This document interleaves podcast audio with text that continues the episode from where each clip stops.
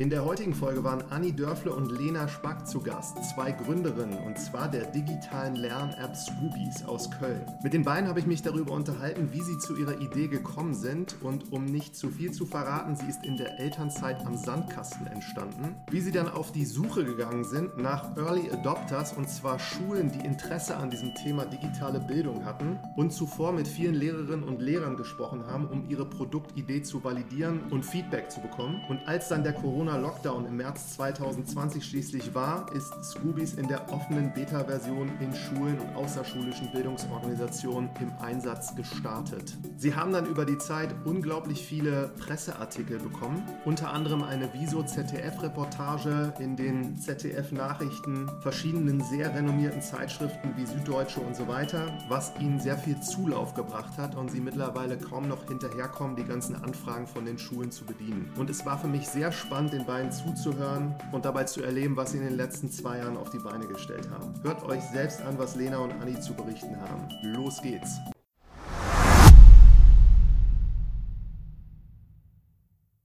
Willkommen zu einer neuen Folge. Heute habe ich zwei Gründerinnen zu Gast, und zwar Anni Dörfle und Lena Spack von Scoobies. Herzlich willkommen. Vielen Hallo. Dank. Jetzt sag mal, von wo seid ihr zugeschaltet? Jetzt gerade aus Köln direkt? Ja, ja? Wir sitzen im sonnigen Köln.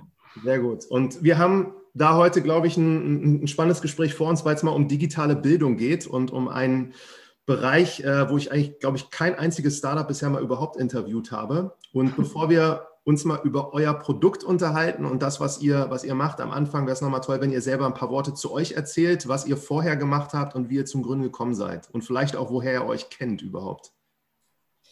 Also ich bin Lena. Ähm, ich habe tatsächlich Jura studiert, also was ganz anderes. Und habe dann ähm, erst als Anwältin gearbeitet, bin dann langsam so in die Medienbranche abgedriftet, war dann bei einem ähm, Filmverleih und am Ende bei der WDR Media Group in Köln.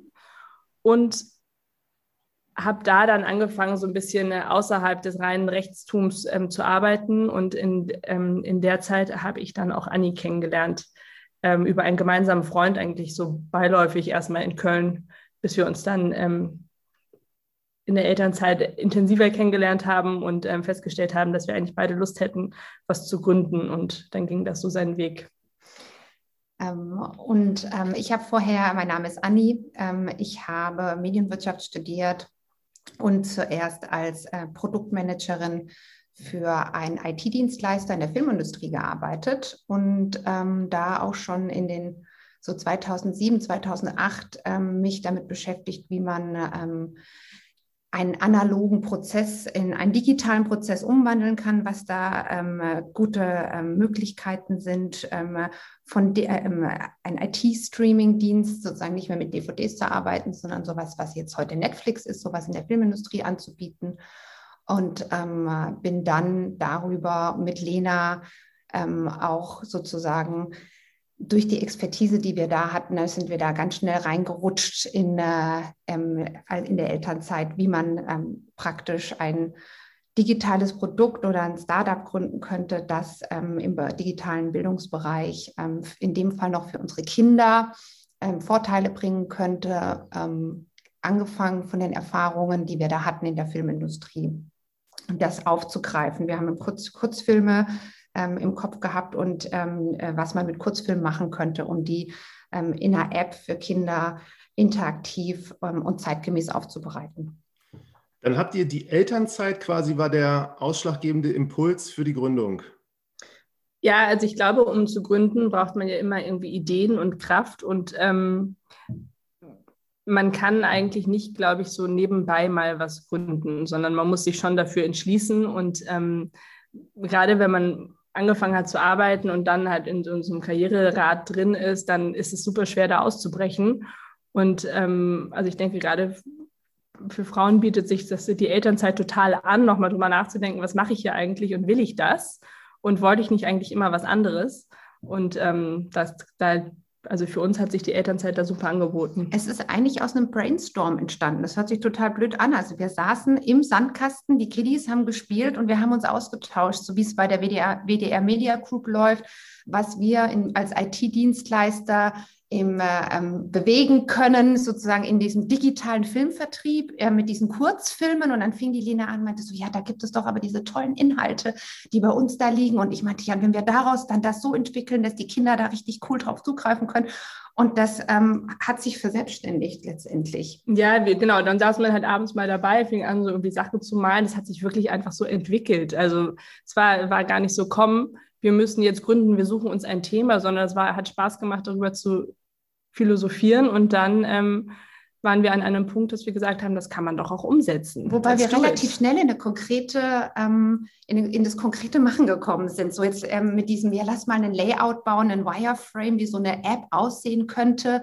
Und wir haben ja da ein Netzwerk, wie man das aggregieren könnte, Inhalte. Und ähm, dann war es so, ach ja, dann lass doch mal überlegen, vielleicht ähm, ist das ja eine Geschäftsidee, lass mal gucken, wie viele Apps gibt es denn schon? Dann fängt man sich an, so automatisch da reinzurutschen, dieses so, ähm, was wäre, wenn? Dann Und haben wir festgestellt, es gibt 300.000 Apps in dem Bereich. Dann haben wir gesagt, wir müssen ganz dringend einen anderen Bereich finden. Aber das Lustige war, wenn man dann anfängt, mit Leuten darüber zu sprechen, dann kommen die Impulse. Dann kamen die Lehrer und Lehrerinnen ganz schnell und meinten, das ist ja super cool, was ihr da entwickeln wollt, aber das brauche ich für meinen Fremdsprachenunterricht in der Schule oder lass es mal im Grundschulbereich einsetzen. Wir so, hä, Schule? Das ist ja interessant. Und dann kam so dieses Kreidezeit, Overhead-Projektoren. Oh Gott, ich glaube, das machen wir. Ähm, und dann haben wir angefangen, wie man das dann einfach so intuitiv macht, Fragen zu stellen. Wir sind zu Lehrer und Lehrerinnen und gesagt, komm, wir rufen jetzt mal, haben wir im Freundeskreis Lehrer und Lehrerinnen, die rufen wir jetzt mal an. Wie viele Kreidetafeln gibt es denn in diesen Schulen? Das kann doch, ist das an den anderen Schulen auch so? Und dann. Habt ihr zum Überraschen festgestellt, dass überall Kreidetafeln sind. Korrekt. Ja. Mit Ausnahme, aber wenig. Ohne aber Kreide. Die äh, anfängliche Idee, die war, hat halt nichts mit dieser, mit dieser Schulsache zu tun, sondern das ist dann gekommen mit der Zeit. Also ich glaube, wenn man es es ist ganz lustig. Wir haben ja, wie gesagt, wir sind relativ schnell ins Tun gekommen und haben relativ schnell einen Click-Dummy gebaut und den haben wir auch noch. Und ähm, es ist total faszinierend, wann immer wir jetzt so neue Sachen entwickeln, hat man so, hat man diesen Déjà-vu und dann merken wir, krass, guck mal, das hatten wir uns damals überlegt, aber in einem ganz anderen Zusammenhang. Also man, man ist natürlich ein bisschen in seiner eigenen Gedankenwelt. Wir hatten, wir hatten einen anderen Einsatzbereich wahrscheinlich vor Augen gehabt, aber die Art und Weise, die Zielsetzung, die wir hatten, dieses, dass man anders mit Inhalten umgeht als, als Kind oder als junger Mensch, ähm, die war gleich, die ist, ist und war gleich geblieben. Mhm. Und das ist ganz interessant. Also irgendwie hatten wir relativ schnell unseren Bereich gefunden, ähm, in dem wir Gedanken spinnen können. Wobei der Einsatz erst für die Kinder gedacht war, für unsere eigenen Kinder tatsächlich. Der Pain, so nach Motto, da gibt es nichts. Wenn man sich diese Apps anschaut, die sind völlig Schrott oder es ist sehr wenig da.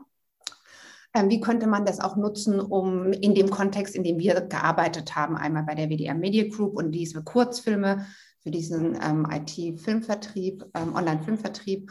Und äh, die Lehrerinnen und Lehrer haben uns den Impuls gegeben, das sozusagen weiterzudenken. Und da haben wir gesehen, wie Lena schon besch äh, grad, ähm, beschrieb, es gibt super viel im Kindbereich. Das war wir haben ja schon auch ein bisschen, wir sind schon unternehmerisch auch rangegangen. So was ist, wenn man das jetzt in die Breite bringen will? Wie kriegen wir ähm, eine Finanzierung? Wie baut man das Ganze auf? Da konnten wir halt von unserer ganzen Berufserfahrung schon auch zehren. Äh, und da war dieses Schulding, äh, da war der Pain sozusagen noch viel, viel höher. Und das war einfach auch, da hast du so diese äh, Verzweiflung bei so engagierten Lehrerinnen und Lehrern auch sofort annehmen können und zu sagen, jetzt erzähl mal, komm, wir überlegen uns da was. Und das ähm, hat sich dann auch bis heute so durchgezogen. Wir sind dann mit einem Pitch-Deck äh, zum Startplatz Köln, ähm, ähm, haben da so ein erstes Accelerator-Programm gemacht. Das war dann noch so ein, das war sozusagen mit ähm, der ersten Idee mit dem Click-Dummy, den Lena beschrieben hat. Aber da kam sofort ein Schulentwicklungsberater beim allerersten Event, wo wir mitgemacht haben, auf uns zu. Das war ein ähm, Education 48 Stunden Hackathon mit Schwerpunkt Education. Und da kam dann der Stein so richtig ins Rollen, weil über den Schulentwicklungsberater, der da dabei war, und es war wieder Netzwerk sozusagen und Zufall dann in dem Fall, er hatte ein Schulnetzwerk von sechs Schulen, die alle ein digitales Tool bauen wollten für zukunftsgerichtetes Lernen und zeitgemäße Lern-Lernkultur. Und der hat sofort begriffen, dass Lena und ich, die eigentlich schon auch mit ersten Lehrern zufällig, also da war die Überschneidung, gesprochen hatten, ähm, der hat da gemerkt, dass wir helfen können und hat uns da sofort mit reingezogen, hat gesagt, komm, ihr habt eine Idee, aber ich habe noch eine bessere Idee. Wollt ihr mal mit den Schulen sprechen und wir entwickeln das weiter? Wie viele Lehrer, wisst ihr das noch, habt ihr kontaktiert, mit denen ihr gesprochen habt? 10, 100? 50? Nee, 100, 100 waren es nicht, 100 war so das Ziel. Also man, da, da, da, muss man ja sagen, wir, haben, ähm, wir, wir sind dann in so einem, hier in Köln gibt es diesen Startplatz und die haben so ein Accelerator-Programm, der ist mehr wie so ein Schulungsprogramm. Das war für uns super, weil wir hatten ja noch nie gegründet, wir haben noch nie ein Unternehmen aufgebaut. Das heißt, es war für uns total gut zu wissen, wie geht man hier klug vor. Und ähm, da hieß es dann, ihr müsst mit 100 Lehrern sprechen. So, jetzt finde mal 100 Lehrer, die mit dir sprechen können, qualifiziert. Das ist nicht so einfach. Ähm, wir haben das dann runtergebrochen. Wir haben wahrscheinlich, haben wir schon so mit 40, 50 Lehrern haben wir auf jeden Fall gesprochen, aber 100 waren es nicht. Hm. Und da letzte Frage zu, gab es da irgendwelche so Extreme mal, dass da ein Lehrer oder eine Lehrerin irgendwas gesagt hat, wo ihr so Augen öffnet vor ihr stand und dachtet nur, das ist ja eigentlich der Wahnsinn? Oder ist das alles so ziemlich ähnlich gewesen, was sie euch erzählt haben? Nee, das ist nicht ähnlich. Das ist, ähm, das ist sehr, sehr unterschiedlich, weil man hat ja gerade in Schule, hat man ja auch eine ganz große Altersklasse von Leuten, die da arbeiten. Ne? Man hat halt die, die kurz vor der Rente stehen und die eigentlich überhaupt nichts mehr bewegen wollen. Und mit denen haben wir natürlich auch gesprochen, weil die gibt es halt einfach noch ganz viel. Ähm, und es gibt die ganz Jungen. Und da gibt es welche, die sagen halt so, ja gut, aber also Leute, die Angst haben von digitalen Medien, ja, aber was ist, wenn die Kinder dann die ganze Zeit vor dem iPad sitzen? Das geht doch nicht. Und dann die anderen, die verstehen, was für Möglichkeiten es gibt, wenn man das iPad als Ergänzung nimmt. Man muss das iPad ja nicht als reines Medium nutzen, sondern so ist es bei Scoobies ja auch. Das, das iPad ist eine Ergänzung. Dann gibt es die, die da Feuer und Flamme sind und auch heute nach wie vor begeistert sind. Und dann gibt es die, die sagen, wisst ihr was, wir brauchen es doch überhaupt nicht. Wir haben doch Schulbücher. Wir haben hm. doch eine Tafel. Und, aber da haben wir auch gar nicht mehr weiter nachgefragt, ehrlich gestanden. Ne? Das ist das. ähm, Hoffen und Malz verloren. Macht ja. Wie habt ihr dann das Produkt gebaut tatsächlich? Das erste? Ähm, das erste, also Anja und ich sind beide keine ähm, Developer, was also es ist wirklich gut, wenn man einen Developer im Gründerteam hat, das können wir in, in dem Zusammenhang bestätigen. Ähm, wir hatten dann das Glück, dass wir in ein ähm, Förderprogramm in Düsseldorf reingekommen sind, das heißt Ignition vom DigiHub Düsseldorf. Und die hatten 25.000 Euro zur Verfügung gestellt als Ignition Money, um die Idee zu zünden. Ähm, und das durfte man in die Entwicklung eines Prototypens, für die Entwicklung eines Prototypens aufwenden. Und damit konntet ihr ihn bezahlen? Und damit konnten wir ihn bezahlen. Und damit haben wir jemanden gefunden, der uns eine wirklich sehr, sehr einfache ähm, Version zu einem sehr komplexen Gebilde gebaut hat. Und zeitgleich hatten wir schon mehrere Monate, es waren dann drei Monate, diesen Kontakt zu dem Schulentwicklungs-, zu dem ähm, Schulnetzwerk die dieses digitale Tool haben wollten. Und dann haben wir da, fing dann die Verzahnung an, auch in dem Konzept, bevor es dann in die Entwicklung ging. Das war dann Mitte 2018 für diesen ersten Prototypen. Ähm, die Verzahnung von unserer Idee mit dem, was die Schulen sich da ähm, überlegt haben, was, was sie denn brauchen für eine zeitgemäße Lern- Lernkultur. Und da kam dann auch ganz schnell die Didaktik ins Spiel, weil das war, was Leslena und ich hatten ja bis dato kein, keine Berührungspunkte mehr zum Thema schulisches Lernen. Ähm, was aber total spannend ist, dass die Schulen, die sich da äh, auf den Weg mit uns gemacht haben, letztendlich äh, gar nicht so weit weg waren von der Philosophie wie die Idee, die wir da für unsere Kinder hatten. Also mit zeitgemäßen Lerninhalten sich selbst ähm, organisiert, aber auch durch Kreativität ähm, mit äh, Inhalten auseinanderzusetzen. Und deswegen hat es auch so gut gepasst. Wobei man sagen muss, bis wir die, das Mindset der Schulen, die mit offenen leeren Lernsettings arbeiten, verstanden haben, hat natürlich auch eine Zeit gebraucht. Aber es war, da kam so, weißt du, diese diversen Kompetenzen zusammenzubringen, war genial.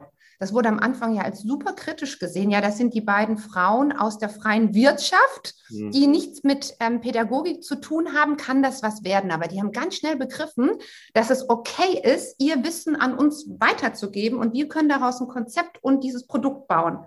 Und dann hat es richtig angefangen, Spaß zu machen, wenn ich, als diese Energie entstand. Aber diese Skepsis am Anfang, so diese Hürde, ähm, die mussten wir erstmal sozusagen einmal brechen. Welche Schule war dann der erste quasi dann zahlende Kunde? Darf man das sagen? Wäre ja ein Lob jetzt mal für eine Schule hier. auch eine, ähm, auch eine der Konzeptschulen tatsächlich, die dann, also wir haben das sozusagen mit denen für ihre Bedürfnisse gebaut und dann war es für die auch völlig klar, dass sie das kaufen. Ähm, das war hat LGS oder Marburg zuerst? Lang, Langenfeld hat als erstes Langenfeld, Langfeld, ne? die Prisma-Schule Langenfeld hat. Gesamtschule Höchstadt und ja. dann kam Marburg. Also alle Konzeptschulen haben das letztendlich dann uns, also praktisch auch sich um die, das Geschäftsmodell mitgekümmert. Hm. Und die nutzen das jetzt auch noch, vermute ich. Ja. Ja. Könnt ihr mal so beschreiben, was die da jetzt genau machen und wie eine Schule das dann einsetzt in auch Zusammenarbeit mit den, mit den Schülern? Und eure auch quasi, wie ihr diese wahrscheinlich auch unterschiedlichen Lehrerinnen und Lehrer, habt ihr die dann geschult am Anfang oder wie kann man sich das vorstellen? Ähm, ja, man muss die definitiv abholen. Also ähm, das, sind, das sind zwei unterschiedliche Prozesse. Einmal, wie, wie führe ich ein digitales Tool in eine Schule ein? Das ist wahrscheinlich auch ähnlich, wie führe ich ein digitales Tool in ein Unternehmen ein, weil da gibt es ja Leute, die sich dafür entschieden haben, dass das jetzt genutzt wird und dann müssen es alle nutzen. Ähm, das heißt, da, da braucht es auf jeden Fall Schulungen, um die Leute reinzuholen. So machen wir das auch immer ähm, dass wir, also wir schlagen den Schulen immer erstmal vor, startet mal mit drei, vier ähm, Lehrkräften, die wir zu Experten, Scoobies-Experten dann ähm, ausbilden und dann macht man so eine Kickoff-Veranstaltung im ganzen Kollegium und ähm, so geht das dann in die Breite. Aber man, also wir starten sozusagen immer auch in einer Schule eher klein. Hm. Und äh, was machen die dann? Also auf Scoobies können die Lehrkräfte ähm, die Schulen ihre Inhalte erstellen, also ihre Materialien hinterlegen mit Inputs und können das ganz individuell und differenziert machen. Die können ähm, die Schülerinnen und Schüler in verschiedene Gruppen einsortieren und ähm, können dann ihr Material differenziert zuweisen den Schülerinnen und Schülern, sodass jeder wirklich mit den Materialien arbeitet, die für, für ihn oder für sie zutreffend sind und hilfreich sind. Und die Schülerinnen und Schüler haben dann auf ihrem Tablet Zugang zu, der, zu Scoobies und können diese Aufgaben und Inputs da ähm, einsehen und haben halt die Möglichkeit, ganz frei sich in dieser Welt zu bewegen. Sie können frei entscheiden, mache ich jetzt Deutsch, Mathe oder Englisch? Mache ich ähm, die Aufgaben, die ich machen muss? Oder gelingt mir das besonders gut? Will ich hier noch mehr machen? Oder habe ich das überhaupt nicht verstanden? Will ich hier noch Trainingsaufgaben machen? Oder Sie können einfach selber Schwerpunkte setzen in Ihrem Lernen und dadurch einen wirklich völlig eigenen Weg gehen, einen ganz eigenen, einen, wirklich Ihren eigenen Lernprozess gestalten. Und die Lehrkräfte kriegen das aber alles mit. Die haben ein, also wir, wir nennen es Lerntagebuch. Da ist dieser komplette Lernprozess von allen Schülerinnen und Schülern, von der gesamten Klasse, von dem gesamten Jahrgang einsehbar. Und da können die halt sehen und verstehen, wo stehen die Schülerinnen und Schüler? Brauchen die irgendwo Unterstützung? Ist jemand komplett abgehängt? Macht jemand vielleicht gar nichts mehr? Ähm, oder was gelingt besonders gut? Wo kann ich jetzt gerade noch mal ähm, jemanden richtig im Engagement ähm, abholen? Ähm, genau, das, das also man, man, kriegt da so Dinge mit, die man jetzt, äh, wenn das jetzt alles physisch ganz normal im Unterricht laufen würde, die man gar nicht so richtig sieht, außer dass jemand vielleicht aktiver mitarbeitet als der andere. Aber ob die das jetzt verstanden haben oder so, das kann man dann durch eure App und diese Umgebung viel besser nachvollziehen. Ja, vor allem kann man sofort nachvollziehen. Ne? Mhm. Also wenn, also die anderen Sachen, man kann ja schon viele Sachen nachvollziehen, wenn man sich die Unterlagen dann anguckt, aber das dauert dann ja meistens sechs Wochen, acht Wochen später hast du dann festgestellt, ach Mensch, vor acht Wochen lief ja gar nichts. Und das ist dann meistens zu spät, also in so einem Schuljahr, das ähm, ja aus Halbjahren auch besteht und so, wenn du dann nach zwei Monaten Erkenntnisse hast. Aber das heißt so, wenn die da mehr machen wollen, dass der Lehrer muss dann mehr Aufgaben zur Verfügung stellen. Das ist alles sein, seine Materialien, seine Aufgaben. Ihr habt damit nichts zu tun. Das ist aber das macht er nicht alleine. Das ist nämlich total genial, weil Scoobies ist so gebaut, dass ähm, ähm, die Lehrpersonen kollegial zusammenarbeiten. Das heißt, in dem Moment, wo ich ein äh, Lernthema erstellt habe, stelle ich das meinen Kollegen und Kolleginnen zur Verfügung. Ähm, innerhalb der Lehrer, Schule oder übergreifend? Innerhalb der Schule und zukünftig schulübergreifend. Also im Moment machen wir das, wenn eine Schule, wenn zwei Schulen sich melden, sagen, hey, wir wollen Lernmaterialien tauschen und teilen, dann können wir das freischalten über das Scoobies Admin-Team. Ähm, zukünftig ähm, planen wir da aber natürlich auch eine Library, wo man selber gucken kann, äh, wenn alle rechtlichen Aspekte geklärt sind und ähm, das einfach technisch dann ähm, Konzept, zu Ende konzeptet wurde von uns. Ähm, es geht aber jetzt schon. Du kannst ähm, schulübergreifend Lernmaterialien zur Verfügung stellen. Aber was total genial ist, dass die ähm, Lehrpersonen sofort rauskommen aus diesem Einzelkämpfertum. Denn dieser Schneeballeffekt, der kommt durch unser System automatisch, dass man kollegial zusammenarbeitet. Du kannst mit einem Klick ein Duplikat machen. Du kannst für ein Projekt mit zwei ähm, Lehrer und Lehrerinnen können zusammenarbeiten. Ähm, die können die Materialien der anderen mitnutzen, die können Förderpläne bauen. Deutsch als zweite Fremdsprache ist ein Riesenthema jetzt gerade. Ähm, da sich zusammenzutun, dass nicht jeder alles alleine macht, ist ja auch was, was mit ähm, zeitgemäßer Lehrkultur zu tun hat direkt. Und auf der anderen Seite verändert sich sofort die Rolle der Lehrkraft, wenn, wenn man mit Scoobies arbeitet. Das heißt dann, die werden mehr zum Lernbegleiter. Warum? Weil das, was Lena beschrieben hat, ähm, die äh, Lehrpersonen sehen sofort, wo stehen die Schülerinnen und Schüler. Die Schülerinnen und Schüler geben ähm, nach jeder Aufgabe, eine, ähm, evaluieren die die Aufgabe. Wie bist du mit der Aufgabe klargekommen? Wenn da dreimal ein Smiley nach unten ist, dann sehe ich das sofort. Ich kann sofort reagieren, mich an das Kind wenden, nachfragen, was da los ist und unterstützen, Unterstützung anbieten oder mich darum kümmern, dass Schülerinnen und Schüler zusammensetzen. Sie rechts. Als ihr dann diese Konzeptschulen hattet und die damit angefangen haben zu arbeiten und ihr dann wirklich an neue Schulen rangetreten seid, war das einfach? Haben die da sofort gesagt, so das finden wir super spannend oder wie ist der Prozess dann gelaufen? Also wenn man in Schule unterwegs ist, ist es leider nichts einfach. ähm, also man muss sagen, es hat die Konzeptschulen, die dann gestartet sind mit diesem Produkt, die waren auch unsere Tester. Das muss man ganz klar so sehen. Die haben mit einem Produkt gearbeitet, das nicht komplett fertig war, das nicht bug-free lief, das ähm, auch noch einfach nicht abgeschlossen war in der Entwicklung. Ähm, und genau, also da auch großes Verständnis hatten. Deswegen war uns auch klar, dass wir nicht auf irgendwelche Schulen losrennen können, sondern wir müssen Schulen auf Schulen zugehen, die damit zurechtkommen, die da gewillt sind. Und dadurch, dass Schule aber ein relativ großer Betrieb ist, sage ich mal, ist das nicht so einfach.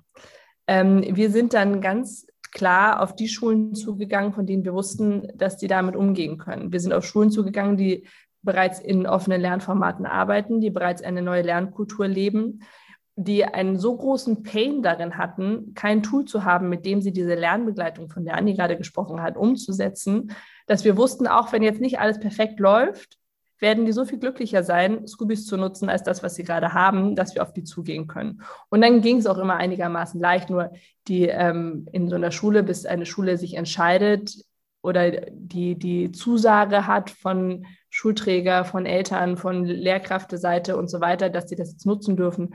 Dadurch sind die Sales Cycles relativ lang. Hm. Aber mhm. wie habt ihr das rausgefunden, dass die bereit waren? Also hat man darüber gelesen oder Empfehlungen bekommen von das läuft über Mundpropaganda. Das hast du ganz klar. Die Konzeptschulen haben natürlich uns unterstützt, muss man ganz klar sagen, indem ähm, sie mit anderen Schulen sprechen, indem sie es auch anderen Schulen mit vorgestellt haben. Wir haben ähm, die Konzeptschulen, die wir haben, sind auch oft Hospitationsschulen. Das heißt, da laufen durch aufgrund des sozusagen zukunftsgerichteten Konzepts mhm. äh, melden sich viele Schulen bei unseren Konzeptschulen und wollen sich das mal anschauen erstmal gar nicht Scoobies, sondern wie, wie funktioniert eine zeitgemäße Lern-Lernkultur, wie haben die das bisher umgesetzt und dann kommen die natürlich aber auch mit Scoobies in Berührung. Hm. Und das hat uns natürlich auch super in die Karten gespielt.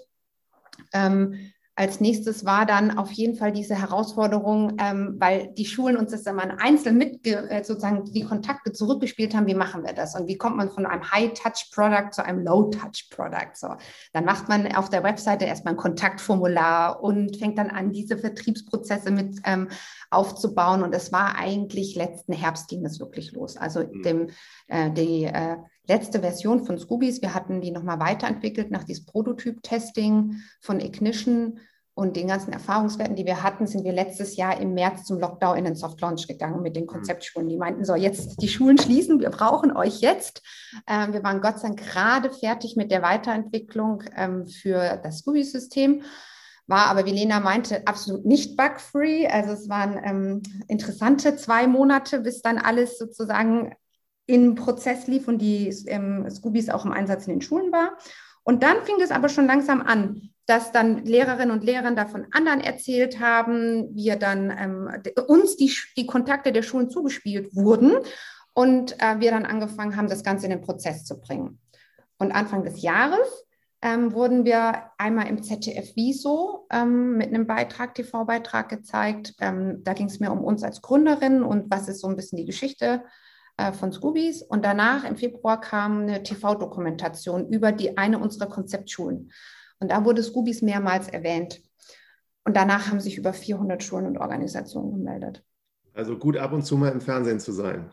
Ist super gut, aber ähm, ist auch tatsächlich Zufall. Ne? Also ähm, es ist, also vielleicht noch einmal dazu, mir ist nämlich gerade eingefallen, wie wir am Anfang auch wieder am Sandkasten standen und dann einer vor uns am Telefon war und wir einfach mal Schulen abtelefoniert haben. Und da haben wir festgestellt, ähm, wir sind nie durch das verdammte Vorzimmer gekommen. Nie.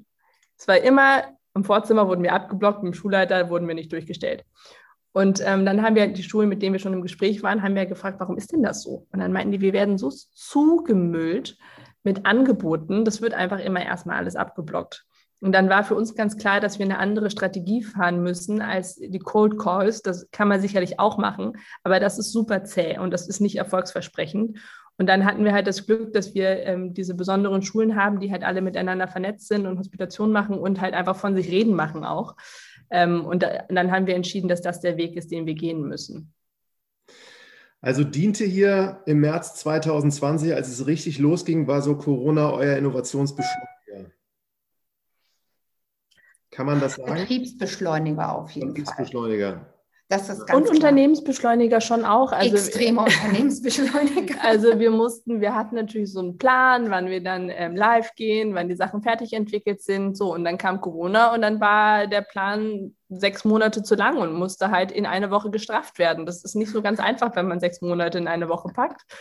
Ähm, und aber hat uns natürlich einfach, hat das, hat den Prozess beschleunigt. Also ich denke, wir als Gründerin, wir sind ja bisher auch immer organisch gewachsen. Das heißt, dann wächst man natürlich auch ein bisschen langsamer, als wenn man erstmal ganz viel Geld hat und das einfach erstmal raushaut. Ähm, und dadurch hatten wir halt auch viel kleinere Schritte, aber dadurch, dass Corona war, konnten wir natürlich auch anders dann ähm, anders Geld verdienen auf einmal, als wir es geplant hatten. Und somit hat sich dann alles verändert und beschleunigt. Hm.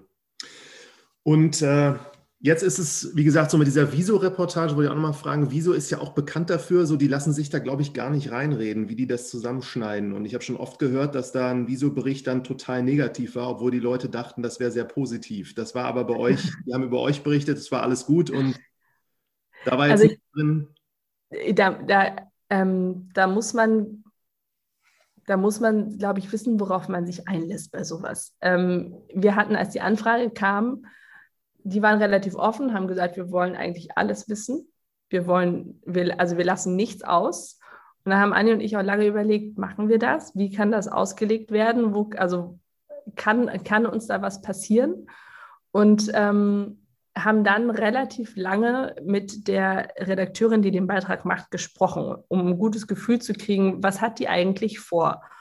Und waren aber so positiv. Also, und sie, man hat ja auch, man merkt ja auch im Gespräch, die war auch so begeistert von, von dem, was wir machen und ähm, wo, mit wem wir das machen und ähm, dass man, dass wir da eigentlich dachten, gut, wir riskieren das. Und dann bei den Dreharbeiten hat man gesehen, wir haben die dann halt nach Marburg genommen und das ist einfach eine unglaubliche Schule. Und die Schülerinnen und Schüler, die da sind, die sind ähm, durch diese Schule so besonders, also die Art und Weise, wie die sich entfaltet haben, und das hat man einfach gemerkt bei den Dreharbeiten, die war völlig hingerissen. Da war klar, das wird, das wird ein, ein positiver Beitrag. Richtig gut. Oder hast du auch so erlebt, oder? Ja, der, der Schwerpunkt dieser Reportage war auch, glaube ich, ähm, Gründe, Gründen in der Corona-Krise. Mhm. Also, und das war, hatte sie, glaube ich, war von vornherein klar, dass es halt bestimmte Beispiele gibt und Use Cases und dass Bildung und Corona in irgendeiner Form was mit Beschleunigung zu tun hatte. Das liest sich als einfach ein Fakt. Ähm, insofern war da unser Risiko auch ähm, abschätzbar. Also durch das, was Lena noch berichtet, da hatten wir kein schlechtes Gefühl bei der Sache. Man weiß es nicht. Wir haben tatsächlich den Beitrag selber dann ähm, erst, ähm, also es gab keine Abnahme. genau. Nee. Man, man ist, live im Fernsehen gesehen, als er kam. Hast du ihn gesehen? Nee, ihr habt den, ich habe mal euch in den Nachrichten ZDF gesehen, aber nicht bei Wieso. Das ist der gleiche Beitrag. Das wird Ach, ja dann, das wird dann, genau, also bei, bei den öffentlich-rechtlichen wird ja dann weiter verwertet. Ja, bei Dreisat lief es noch und in volle Kanne. Und in volle Kanne, genau. Ja, ach, das wusste ich gar nicht. Nee, und der Presse, also das ganze Pressethema, ich war da in Vorbereitung mal auf eurer Seite und ihr habt ja alleine hier in den letzten irgendwie zwei Monaten zehn Pressebeiträge im Kölner Stadtanzeiger über Karriereführer, Lehrer-News, dann YouTube Live Talk und NTV. Das scheint zu funktionieren. Also wir haben natürlich, was das betrifft, gerade irrsinnig Glück, dass Bildung so ein Riesenthema gerade ist in der Öffentlichkeit. Ähm, und da und wir halt mit Schulen arbeiten. Es geht ja dann, jetzt geht es nicht nur ums Homeschooling, sondern es geht ja auch darum, wie geht es denn nach der Corona-Krise weiter mit Bildung. Mhm. Und ähm, letztlich rufen alle nach Lösungen wie Scoobies. und nach Schulen, die so arbeiten wie die Schulen, mit denen wir arbeiten. Insofern sind wir da, glaube ich, gerade ein ganz dankbares Thema. Ähm, da haben wir gerade ein, ein, ein, bisschen Glück. Aber wir wissen natürlich nicht, ob, das, ob diese ähm, Pressewirksamkeit, ob das bleibt, wenn Corona vorbei ist, ob Bildung weiterhin ein interessantes Thema bleibt. Hm. Das wird sehr interessant. Oder ob man sagt, na gut, jetzt ist Corona vorbei, jetzt ist Schule auch wieder, Schulen sind wieder offen, ist doch alles gut. Weil äh, das Problem ist woanders. Ja, auf der anderen Seite ist es auch so dieses Markenbildungsding, dieses Branding. Wir waren jetzt zum Softlaunch mit dem Schullockdown praktisch nur in einem Inner Circle überhaupt aktiv.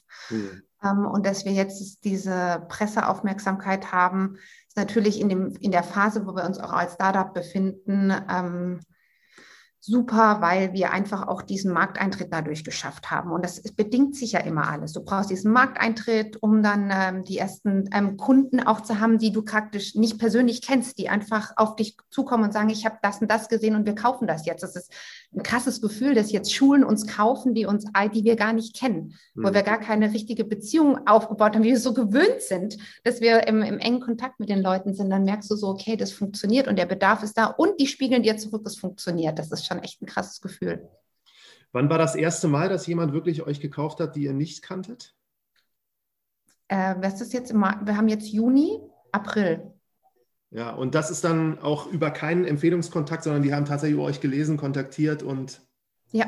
Ja. Ja, also mehrere. Das war, das war, das war, es war, es gab eine Seminarreihe Hessen ganz, bei Hessen ganztägig lernen ähm, mit Thomas C. Färber, das ist der Schulleiter der Richtsberg Gesamtschule Marburg und die war eine acht, auf acht Sessions ausgerichtet, also extrem umfangreich. Und da kamen ähm, mehrere Schulen letztendlich auf uns zu, die dann Scoobies jetzt auch gekauft haben, die sozusagen nur über diese ähm, Sessions, über hm, sozusagen diese Seminarreihe die Vision verstanden haben und auch natürlich sich da gemeldet haben, weil sie auf der Suche sind nach Alternativen zu dem, was es gerade gibt. Ja. Und dann siehst du ja, dass der Bedarf dafür da ist. Und das ist ja immer so die Wette bei allem. So, habe ich mit den richtigen Leuten gesprochen? Habe ich das, das, haben wir das Risiko gut genug abgewogen? Das war ja zwischenzeitlich schon auch ähm, bisschen die Frage nach dem Prototyp-Testing 2019, also bevor Corona kam, wie Lena schon beschrieb, letztes Jahr, wir hatten eine komplett andere Agenda angesetzt. Hm. Und jetzt sind wir hier und ähm, in der Datenbank sind, knacken wir die 800, ähm, wahrscheinlich Ende des Monats und ähm, sind völlig überwältigt, dass es irgendwie, ja, so, dass es ähm, ja, anfängt zu fliegen. Wie viel seid ihr jetzt insgesamt im Team? Zwölf. Und äh, von den Rollen her, ihr zwei, und wie viel arbeiten an dem Produkt? Halb, halb. Also halb, die Hälfte sind ähm, Techies, also mit ähm, Produktmanagement und CTO hm. und die andere Hälfte Marketing und Sales. Ähm, ja, sehr spannend. Dann wollte ich mit euch nochmal sprechen hier über über allgemein so diese Situation, dass, äh, meine, wir hatten uns da im Vorgespräch auch mal drüber unterhalten, dass in Deutschland doch so eine Risikoaversität besteht, jetzt im Kauf zum Beispiel von solchen Softwarelösungen und dass es zumindest so ist die Wahrnehmung sein könnte, dass man sich für irgendeine Lösung entscheidet, wo man kein Risiko hat, weil sie einfach einen großen Namen hat. Und das war früher immer so, wenn man irgendwie Angst hat, hat man IBM gekauft, hat das Zehnfache bezahlt, aber dafür war man sicher, dass man seinen Job behält. Ja, das ist, also das erleben wir ehrlich gestanden nach wie vor so. Das hat man jetzt auch in großen und kleinen Beispielen gesehen. Also ähm, SAP jetzt und Telekom, die die Corona-App entwickeln müssen, ob das nicht ein Startup viel besser gemacht hätte. Und so ist das im Bereich Bildung genauso. Ähm, die, die, NRW hat dann völlig kopflos, muss man leider sagen, ähm, Moodle gekauft, obwohl viele Schulen mit Moodle überhaupt nichts anfangen können, anstatt mal zu fragen, was gibt es denn eigentlich in Deutschland? Ich meine, wir deutschen Startups im EdTech-Bereich, wir entwickeln mit deutschen Schulen zusammen. Es ist ein maßgeschneidertes, auf unser System maßgeschneidertes Produkt.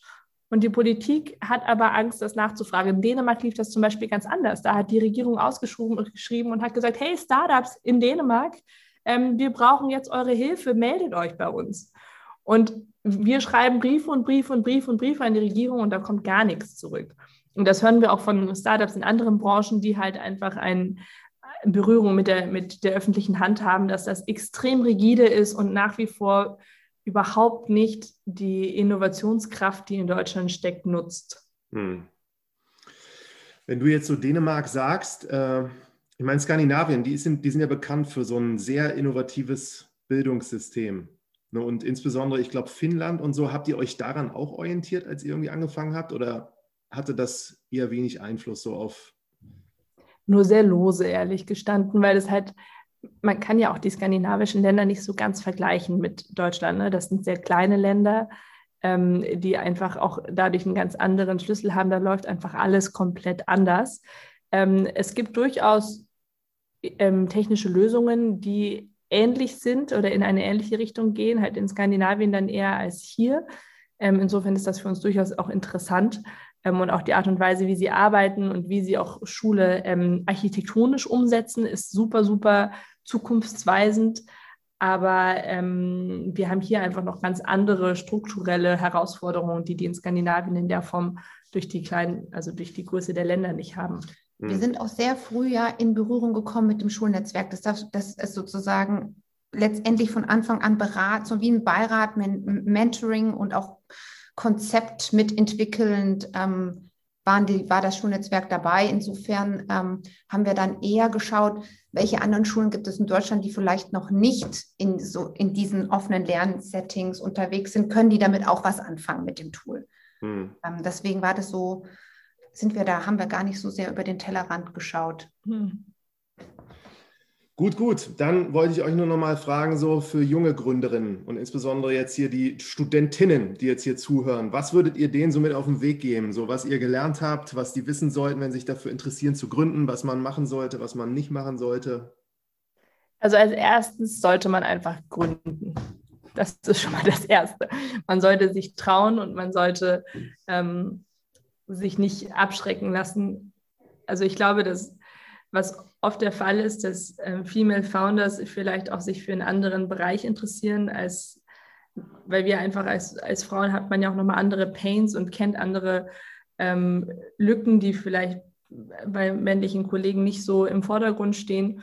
Und da, das erlebt man natürlich dann schon, dass die dann ähm, dass männliche Investoren zum Beispiel das dann überhaupt nicht verstehen. Also wo ist denn da der Pain? Verstehe ich nicht, habe ich nicht das Problem.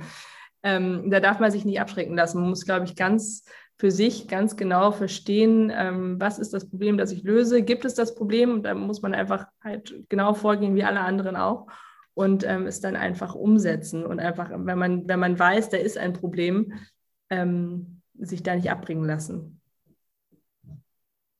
Kann ich bestätigen. Glaub an die Idee. Und ähm, was mir auch auffällt, ist so diese Existenzberechtigung. Geh davon aus, dass es seine Berechtigung hat, wenn du das valide getestet hast. Also das ist natürlich die Voraussetzung, dass es den Bedarf gibt und was Lena meinte, dass das Problem da ist. Aber dann geh deinen Weg und glaub daran. Lass dich nicht abbringen, wenn's, wenn du irgendwie bei bestimmten Leuten ähm, eine Ablehnung bekommst. Das wird immer passieren. Ähm, aufstehen, weitermachen und schauen und immer überprüfen, ob das praktisch sozusagen auch ähm, die ganz, das Potenzial dafür da ist, dass es dann was wird und dann einfach durchziehen. Und vielleicht noch auch äh, zu akzeptieren oder zu verstehen, dass es okay ist, es auch anders zu machen. Als, also wir gehen zum Beispiel, wir waren ja durch diese Programme auch mit vielen äh, männlichen Startup-Teams, die in, in dem gleichen Stadium waren wie wir unterwegs. Und ähm, die sind die Sachen teilweise völlig anders angegangen als, als wir. Die sind zum Beispiel erstmal losgegangen, haben gesagt, okay, das Erste, bevor ich irgendwie weiter den Finger bewege, ähm, suche ich mir Geld. Wenn ich kein Invest kriege, dann mache ich nicht weiter. Und ähm, Anja und ich, gut, dann im Schulbereich ist sowieso nicht so ganz einfach, einen Invest zu kriegen, ähm, wir haben das dann natürlich, weil die anderen das gemacht haben, haben wir es auch mal probiert, aber dann hat das nicht, nicht sofort ähm, geklappt und dann haben wir gesagt, gut, ist doch egal. Wir haben so viele Interessenten, wir machen jetzt einfach weiter und sind halt einfach einen anderen Weg gegangen und das ist völlig in Ordnung. Also man muss, äh, man muss es nicht machen wie alle anderen. Ähm, und gerade wenn es jetzt, äh, wenn man irgendwie das Gefühl hat, bei meinem Female Product oder ich als Female Founder fühle mich damit nicht wohl, dann ist das in Ordnung. Man muss seinen Weg gehen, man muss halt nur gucken, dass es vorangeht. Also ich glaube, und das ist so meine Beobachtung, die Begeisterung von euch beiden hat euch da weit getragen. Es hat sehr viel Spaß gemacht, euch da zuzuhören. Und ich glaube, wenn man am Sandkasten nicht weiß, über was man reden soll, dann kann man sich erzählen, was es so für Probleme gibt. Und die Elternzeit eignet sich sehr, um, um Ja, die Elternzeit. Ja. Voll gut. Dann danke ich euch sehr und wünsche euch Vielen weiterhin Dank, viel Erfolg. Danke, danke dir. Bis bald.